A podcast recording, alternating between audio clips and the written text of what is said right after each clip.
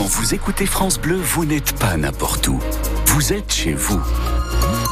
France Bleu, au cœur de nos régions, de nos villes, de nos villages. France Bleu au Cerf, ici, on parle d'ici. Il est 8h30, de courtes averses sur presque la totalité de Lyon pour votre matinée. Les températures restent douces et ça restera sec cet après-midi avec un ciel tout gris et des températures échelonnées entre 9 et 11 degrés. Météo complète après votre journal. Isabelle Rose, les 200 salariés de l'entrepôt Esidis à Auxerre, toujours dans l'incertitude. Ils ne se font guère d'illusions sur leur avenir, attendent maintenant une date. Le tribunal de commerce de Paris a reporté d'une semaine sa décision concernant le plan de sauvegarde du groupe Casino. Ce plan prévoit la reprise de 288, magasins par Intermarché Auchan et Casino, dont trois dans Lyon.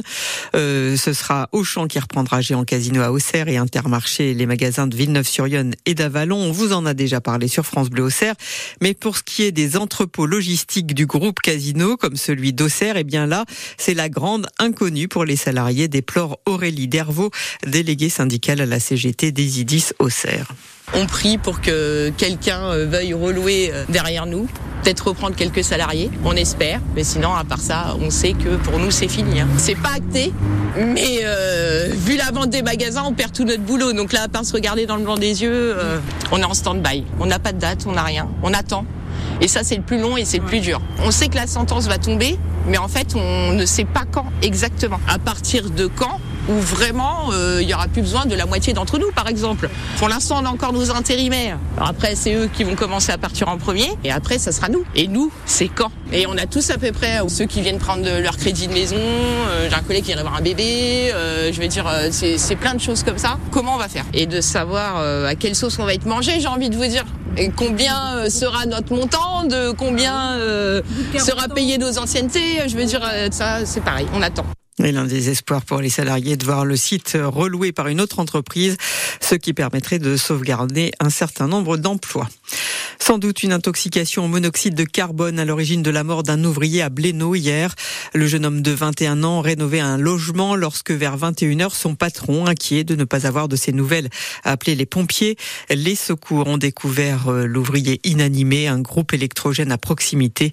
Deux autres personnes qui se trouvaient à l'étage supérieur dans cet immeuble ont été hospitalisées à la suite de maux de tête. Il est 8h32 sur France Bleu Auxerre. Les profs, une nouvelle fois dans la rue aujourd'hui, à l'appel des syndicats SENS, FSU, CGT et Sud. Il y a cinq jours déjà, une journée d'action a mobilisé un enseignant sur cinq. Le personnel éducatif est de nouveau appelé à cesser le travail pour défendre les salaires et s'opposer à la politique éducative du gouvernement.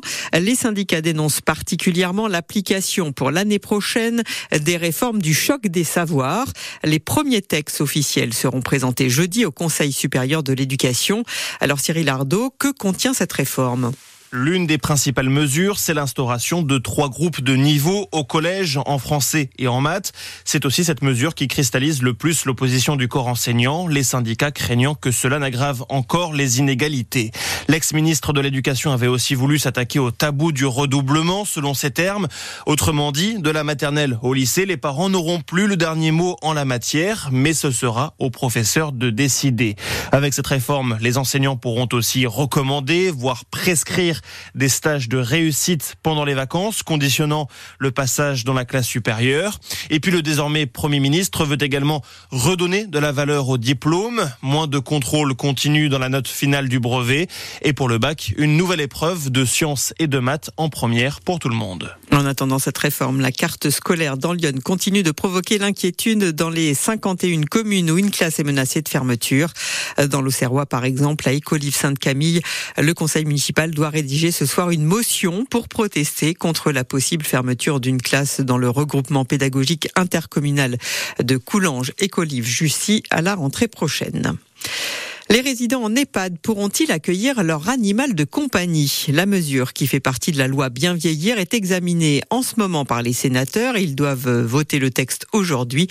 Neuf Français sur 10 se disent favorables à la possibilité d'entrer en EHPAD avec leur chien ou chat, selon un sondage IFOC pour la fondation 30 millions d'amis. En football, Bastia a battu Ajaccio 1-0 hier en match de clôture de la 22e journée de Ligue 2. Et les Auxerrois, s'apprêtent à recevoir le leader Angers samedi à la BD Un match qui se jouera sans doute à guichet fermé puisque 15 000 places ont déjà été vendues.